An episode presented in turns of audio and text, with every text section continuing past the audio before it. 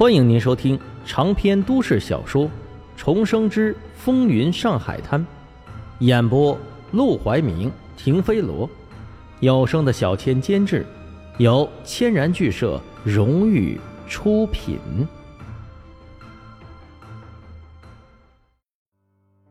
第十一章，起火了。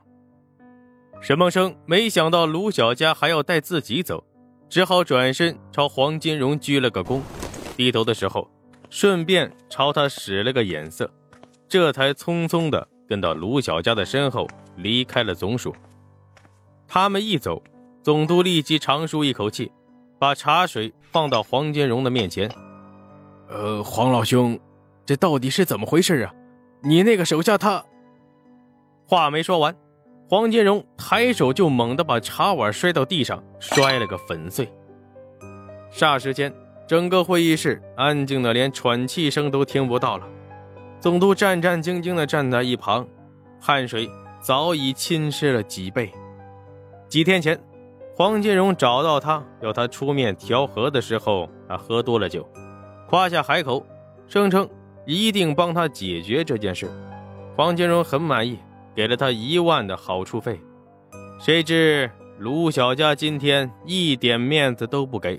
嚣张跋扈，吓得他一句话都不敢说。估计黄金荣心里早就窝火了。想到这儿，总督赶忙把那一万块掏出来放在桌子上，推到黄金荣的面前：“呃，黄老兄，我这也有苦衷啊。今天辛苦你了。”“呃，不辛苦，不辛苦，主要是……走。”黄金荣脸色难看至极，不等他说完，就转身离开了会议室。总督苦着脸追了几步：“哎，黄老兄，你的钱，这钱！”车子缓缓驶出总署，院子里的流氓也三五成群从大门鱼贯而出，手下坐在黄金荣的两侧都恨得咬牙切齿。达子忍不住开口打破沉默：“待会儿。”我就废了他全家，而黄金荣却反驳道：“他现在是卢小家的人，要废也轮不到你出手。”而道哥也是横眉怒目：“让我们出赌资，亏他想得出来！卢小家出个一把上亿的，岂不是用不了三五把？”唉，后面的话不必再说了。车里的气温。已经降到了冰点。黄金荣沉声开口：“去新乐路。”卢小佳像是有多动症，坐在车里也不老实，晃着脑袋，一会儿拿手帕擦自己的皮靴，一会儿朝车窗外的麻花辫姑娘吹口哨。没多会儿，忽然朝一旁的沈梦生说道：“来，给本少爷捏肩。”沈梦生自然不敢违背。认命的干起了按摩技师的工作。上一世，他母亲还在世的时候，脊椎侧弯，他曾专门拜访过几个老中医学推拿，这按摩的手艺算得上是颇有心得。果然，没捏几下，卢小佳就舒服的直哼哼。嗯，行啊，会的挺多的。啊，对对对，就那儿，得使点劲儿。嗯，爽啊！沈梦生见卢小佳对自己半点不设防，就不禁好奇的问道：“我在戏院里打了你，你不但不罚我，竟然还让我坐你的车？”卢小佳听到这话，嗤声一笑：“哼，你当我傻？我知道你就是个替死鬼。放心，冤有头债有主，本少爷。”不会把这笔账记你头上。明天晚上，等我把黄金荣的钱赚到手，到时候也给你分个几万，让你尝尝做富人的滋味。沈梦生淡笑不语。他上辈子生在富豪之家，二十三岁留洋归来就坐上了总裁的位置，他会不知道富人的滋味？不过你这么坑黄金荣，他绝对不会放过你。你家里人都危险了。卢小佳一副惋惜同情的口吻，但眼神之中却分明又是幸灾乐祸。沈梦生微微皱眉，他在会议室里给黄金荣的暗示，也不知道他明白没有。他跟黄金荣是第一次见面，跟黄振义也只见了两面，估计很难信任自己。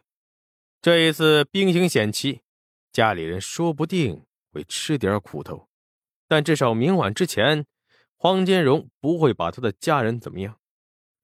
车子驶进西市大楼的院子，沈梦生刚刚下车，卢小佳就朝属下说道：“先把他关进地牢，看好他。”明晚之前不要放出来。是。沈梦生一怔：“卢少爷，你不想知道黄振义赌馆的情况吗？”然而卢小佳根本就不理他，径直走进大楼，不见了人影。手下一脸嘲讽、威胁的瞪向沈梦生。沈梦生摇摇头，他就知道卢小佳不可能这么好说话。牢门上锁，手下离开。沈梦生打量着眼前的地牢，没有窗户，只有一扇木栅栏门。地上铺着薄薄的一层稻草，角落里放个屎盆子，里面侧躺着个邋遢的汉子，正一手挖鼻屎，一手挠屁股。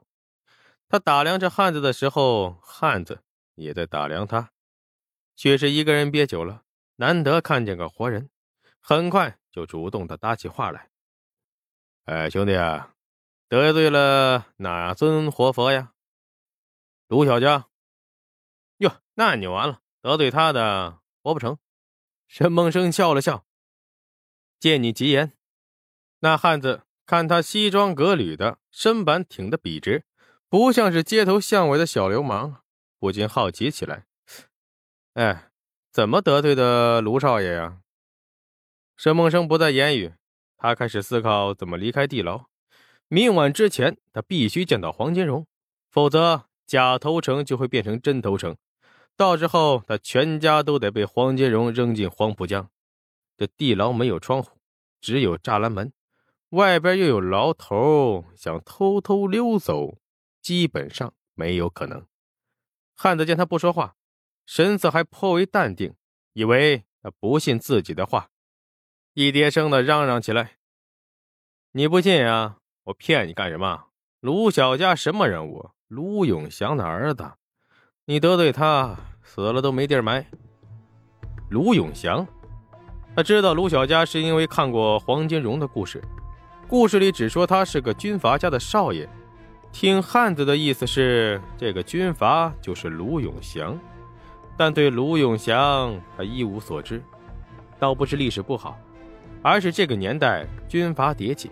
大大小小，少说也有上百个，他上哪记得这么多呀？汉子见他一脸茫然，顿时瞪着大眼睛看着他。乖乖，你不会连谁是卢永祥都不知道吧？啊，沈梦生却笑了，还真不清楚，他很有名吗？汉子像看傻子一样看向了沈梦生，你还真不知道啊？还很有名，再有名也白搭呀。卢永祥都死了好几年了，死了。这回沈梦生是真的愣住了，没想到这里边还有这么多弯弯绕绕。沈梦生见汉子知道内情，从兜里掏出两个铜元放他手上，开门见山的问：“这么说，卢小佳现在是军阀头子？他军阀头子？”